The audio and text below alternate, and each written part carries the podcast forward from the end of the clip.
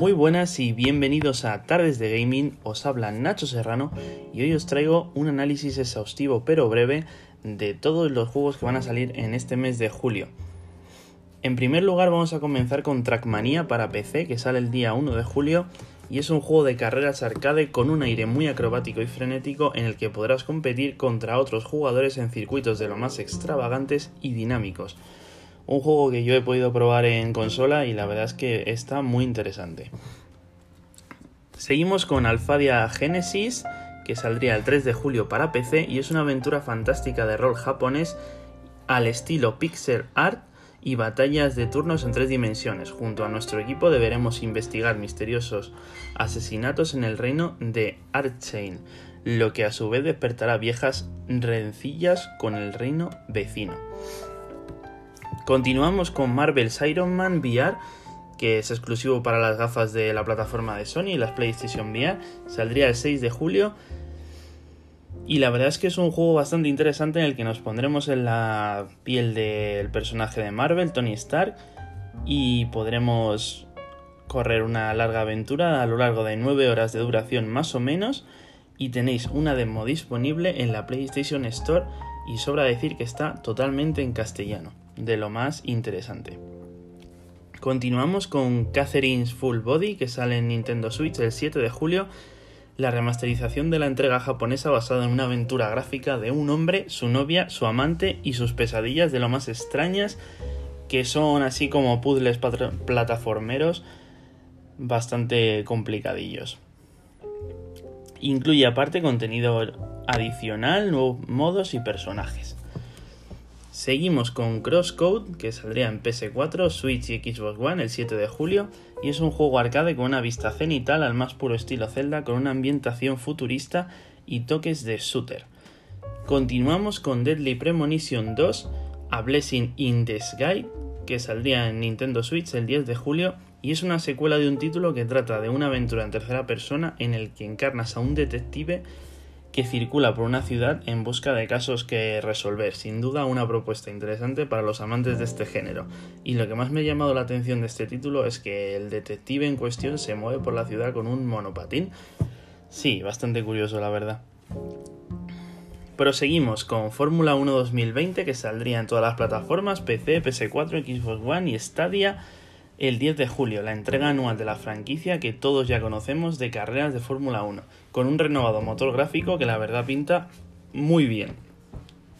Continuamos con Story of Season Friends of Mineral Town, que saldría en Nintendo Switch el 10 de julio y es un título al más puro estilo Animal Crossing con algún añadido como craftear cosas y una temática muy muy colorida y muy llamativa que la verdad pinta muy interesante si te gustan los títulos de este género.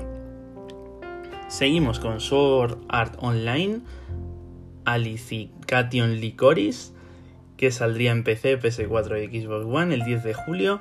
Es un juego de rol RPG ambientado en el conocido anime. Sin duda una propuesta perfecta para la gente que ame esta franquicia. Y la verdad, para los que no han visto la serie, yo la recomiendo porque está muy pero que muy bien. Seguimos con Void Terrarium para PS4 y Nintendo Switch el 10 de julio, que es un título japonés con vista desde arriba y avance a través de varias salas y pasillos, muy similar a títulos como The Blinding of Isaac, si lo habéis jugado ya sabréis de qué hablo. Continuamos con ese famoso exclusivo de Sony que saldría el 14 de julio en PC. Estoy hablando por supuesto del Death Stranding, un juego de Hideo Kojima y aterriza en esta plataforma y es una auténtica maravilla visual y narrativa, en el que te pones en la piel de un repartidor del futuro que debe interconectar las naciones y a su vez combatir y evitar a unos seres de lo más espeluznantes. Vas acompañado de un bebé que llora cuando estos seres están cerca y la verdad es de lo más irritante. Continuamos con Rocket Arena que saldría en PC, PS4 y Xbox One el 14 de julio. Es un shooter multijugador competitivo por equipos en tercera persona, muy al estilo y ambientación de Overwatch, pero esta vez con lanzacohetes que varían según el personaje que se elija. Sin duda una propuesta interesante y tengo ganas de probarlo. Y seguimos con Ghost of Tsushima, que saldría en PS4 el 17 de julio. Aquí llega el último gran exclusivo de PlayStation 4 antes del fin de la generación. Sin duda van a terminar por todo lo alto con este título en el que te pondrás en la piel de un samurái que debe abandonar sus ideales para vencer a un ejército invasor. Sin duda una propuesta innovadora que tenemos muchas, pero muchas ganas de probar. Continuamos con Paper Mario de Origami King que saldría en Nintendo Switch el 17 de julio, la segunda entrega de un juego de Mario muy distinto a lo que estamos acostumbrados a ver, en el que se entrelazan las cosas clásicas con otras muy diferentes y nos lleva a intentar salvar un mundo hecho de papel. La verdad es que este le tengo muchas ganas. Continuamos con Rocky para PC, saldría el 23 de julio, una aventura en 2D con una temática nevada y muy llamativa en el en el carácter jugable recuerda a títulos como Limbo e Inside, con una ambientación más alegre y menos tenebrosa, pero la verdad que este tipo de juegos a mí me gusta bastante.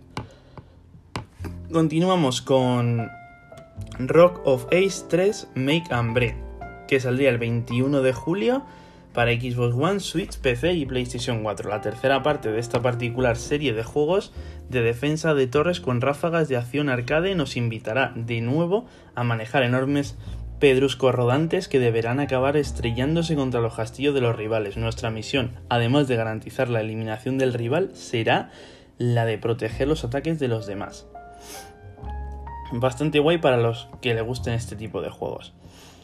Seguimos con Destroy All Humans para PC, PS4, Switch y Xbox One el 28 de julio. Juego de aventuras en tercera persona en la que seremos un alien malvado cuyo único objetivo es destruir a toda la humanidad utilizando todo tipo de armas y tecnologías del espacio. Continuamos con Grounded para PC y Xbox One el 28 de julio. Juego de acción en tercera persona en el que seremos un personaje el cual ha sido encogido en el jardín de su casa y tendrá que sobrevivir a toda clase de peligros que a un tamaño normal no lo serían para nada. El juego traerá modo cooperativo, online y además nos recuerda a una película bastante famosa. Continuamos con Other Thief, que saldría en PS4, PC y Xbox One el 28 de julio, y es un título de estrategia por turnos en el que manejamos una gran variedad de clases, cada una con sus características especiales y ambientado en un mundo de fantasía al estilo Diablo, WoW y esos juegos. Vale, continuamos con Samurai Showdown Neo Geo Collection, que saldría en PS4, Switch, Xbox One el 28 de julio. Un juego de lucha con, de uno contra uno, estilo Street Fighter y con una temática de samuráis que pinta muy bien. Lo malo que esos juegos de lucha pues acaban cansando rápidamente, la verdad, al menos a mí. Seguimos con Skater XL, que saldría en PC, PS4 y Xbox One el 28 de julio un título de skate de los de toda la vida en el que llevaremos a un skater profesional y podremos explorar terrenos pro urbanos y hacer toda clase de trucos y también llevamos alguna que llevarnos alguna que otra hostia. Vale, y estamos terminando ya, viene ahora Fairy Tail para PC, PS4 y Switch el 30 de julio. Es un título de acción RPG inspirado en el universo de la serie manga del mismo nombre. Sin duda una propuesta interesante para los fans de este tipo de títulos y como he dicho antes con Sword Art Online recomiendo el manga porque está muy bien. Y por último tendremos Beyond a Steel Sky para PC, que saldría el 30 de julio. Se trata de un juego de exploración en tercera persona tipo Fallout, ambientado en un mundo futurista en el que somos una especie de detective que tendrá que ir resolviendo casos por este gran mapa. Y terminamos con esto. Muchas gracias por escucharme y me he alargado un poco, pero es que eran muchos títulos, la verdad. Volveré a finales de semana.